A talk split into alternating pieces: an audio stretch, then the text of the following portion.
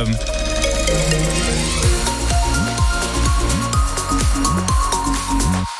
coup d'œil sur la météo pour aujourd'hui, c'est pas folichon. Ce matin, on aura droit à quelques éclaircies, malheureusement aussi quelques averses qui vont perdurer dans la matinée. Ça sera gris mais sec dans l'après-midi. Point météo complet à la fin de votre journal de 7 heures. Et on revient évidemment dans l'actualité ce matin sur le grand oral d'Emmanuel Macron. Pendant plus de deux heures hier, devant des centaines de journalistes, une conférence de presse XXL que le chef de l'État a commencé avec un long discours consacré en grande partie à l'éducation.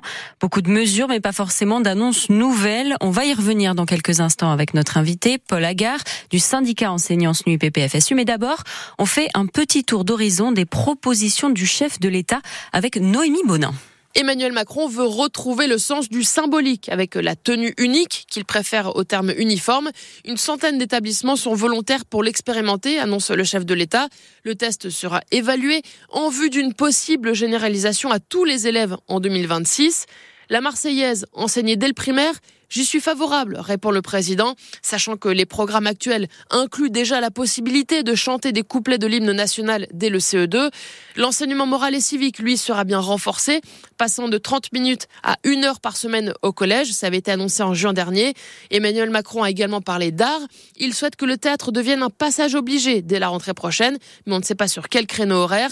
Enfin, le chef de l'État a redit sa volonté de généraliser le SNU, mais c'est dans la lignée de son projet initial il veut réguler l'usage des écrans pour les jeunes. Elle l'avait dit, Emmanuel Macron veut enclencher un réarmement civique de la société. Ça passe donc, selon lui, par la jeunesse et l'éducation. On en parle avec vous ce matin, Paul Agar. Bonjour. Oui, bonjour. Vous êtes secrétaire départemental du syndicat enseignants NUIPP FSU. On vient d'entendre le cap donné par Emmanuel Macron en termes d'éducation. C'est un cap rassurant pour vous? Non, c'est un cadre, euh, au contraire, qui nous inquiète, puisque c'est un cadre qui euh, et dans le déni et un peu dans la pensée magique. C'est un cadre qui oublie totalement la situation euh, actuelle de l'école. On a des dizaines, voire des centaines d'élèves en Indre-et-Loire qui sont en situation euh, problématiques importantes en lien avec euh, la crise sanitaire, en lien avec de nouveaux, nouvelles pathologies qui apparaissent, en lien avec la crise sociale également et économique qui les touche fortement. Qu'est-ce que vous attendiez euh, comme, comme annonce alors de la part du chef de l'État? Nous, ce qu'on attend comme annonce du chef de l'État, c'est qu'il y ait une prise de conscience euh, de, cette situation et que des moyens soient mis euh, de manière extrêmement importante en termes de prévention, de protection de l'enfance. Il faut savoir qu'en Indre-et-Loire, il y a plus de 1200 enfants qui sont en attente de soins soit une place en institut spécialisé, soit des soins euh, médicaux dans les, structures spécialisées. Il faut savoir aussi qu'en deux ans, près de 25 pour, il y a eu 25 supplémentaires d'enfants qui ont eu un signalement euh, préoccupant et pourtant euh, tous les dispositifs de prévention, euh, de soins, de protection de l'enfance euh, ne permettent pas de répondre à leur situation. C'est extrêmement inquiétant et ces enfants sont dans nos classes et pour l'instant le, le, président de la République n'apporte comme réponse qu'une forme de pensée magique avec l'uniforme, avec des manuels qu'il faudrait suivre à la lettre. Vous parlez de l'uniforme, il parle aussi de, de la Marseillaise, de, de, ces choses comme ça, mais il parle aussi, il a parlé à un moment du manque d'enseignants et le fait qu'il voulait lutter contre ces, ces absences euh, non remplacées, par exemple, il propose une refonte de la formation des professeurs. Qu'est-ce qu'il y aurait à changer, selon vous, dans cette formation-là? Alors déjà, il euh, faut savoir que euh, un professeur des écoles qui rentre actuellement dans la profession n'a pratiquement pas de formation puisqu'il est mis immédiatement dans les classes. Il faut revenir clairement à ce qu'on a connu euh, du temps de ce qu'on appelait les, UFM, où on avait des temps de formation de presque deux ans avant de pouvoir prendre une classe. Euh, on est toujours dans la même démarche qu'il a mis en place depuis maintenant euh, six ans, où le métier de professeur des écoles, en fait, ne s'apprendrait pas ce serait un petit peu instinctif et il suffirait donc de, de bons manuels, d'imposer une pseudo-autorité naturelle qui permettrait à tout enseignant de pouvoir faire réussir tous les élèves. C'est vraiment un déni et c'est vraiment extrêmement grave parce que c'est totalement à l'opposé de ce qu'on attend dans nos classes et surtout de ce qu'on attend pour nos élèves pour qu'ils puissent réussir. Il y a la question également, bien entendu, de, du manque de moyens de l'inclusion scolaire. On a des enfants qui sont en souffrance, on a des enfants qui sont en attente, euh, par exemple, de places en institut spécialisé et mm. on manque de 400 places dans notre département actuellement. Et pour toutes ces, euh, pour toutes ces situations, nous n'avons aucune réponse. Et clairement, je pense que tout le monde peut le comprendre ne sera pas euh, un uniforme qui permettra de répondre à leurs problématiques et d'arrêter euh, la situation dans laquelle ils se trouvent. Merci beaucoup Paul Agar. On a bien entendu vos réserves ce matin. Je le rappelle, vous êtes secrétaire départemental du syndicat enseignants SNUEPP FSU.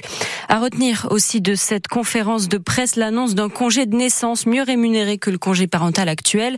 Un plan de lutte aussi contre l'infertilité qui doit aussi voir le jour. Côté sécurité, le président veut renforcer la lutte contre le trafic de drogue avec une augmentation des opérations place nette. Le nord de la France en vigilance orange, neige, verglas, pluie et inondations ce matin. 36 départements concernés selon un dernier bulletin de Météo France, du Finistère jusqu'au territoire de Belfort.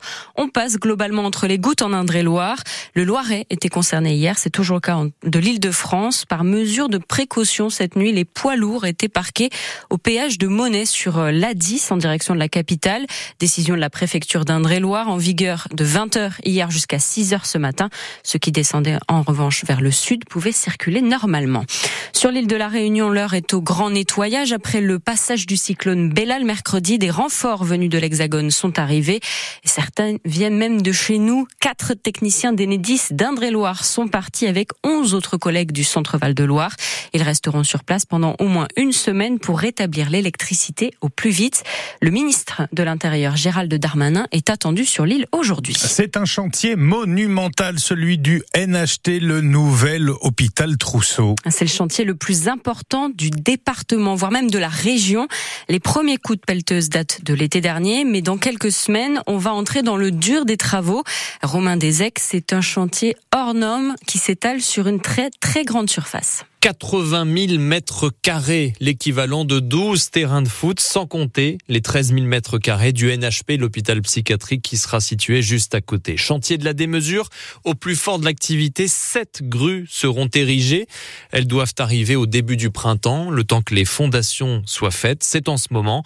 Et pour ces fondations, eh bien, il a fallu retirer 130 000 mètres cubes de terre, l'équivalent de 60 piscines olympiques. En période de pointe, 450 personnes travailleront sur ce chantier, un projet à 420 millions d'euros d'après le directeur des services techniques du CHRU, cap maintenu en tenant compte de l'inflation. La livraison est prévue pour septembre 2027. Tout dépend de l'avancée des travaux qui dépendent eux-mêmes de la livraison des matériaux et des conditions météo. Et ce chantier titanesque, on y revient à 7h15 dans l'écho d'ici. On reçoit Antoine Tomazo, le directeur régional de Bouygues Bâtiment chargé du chantier.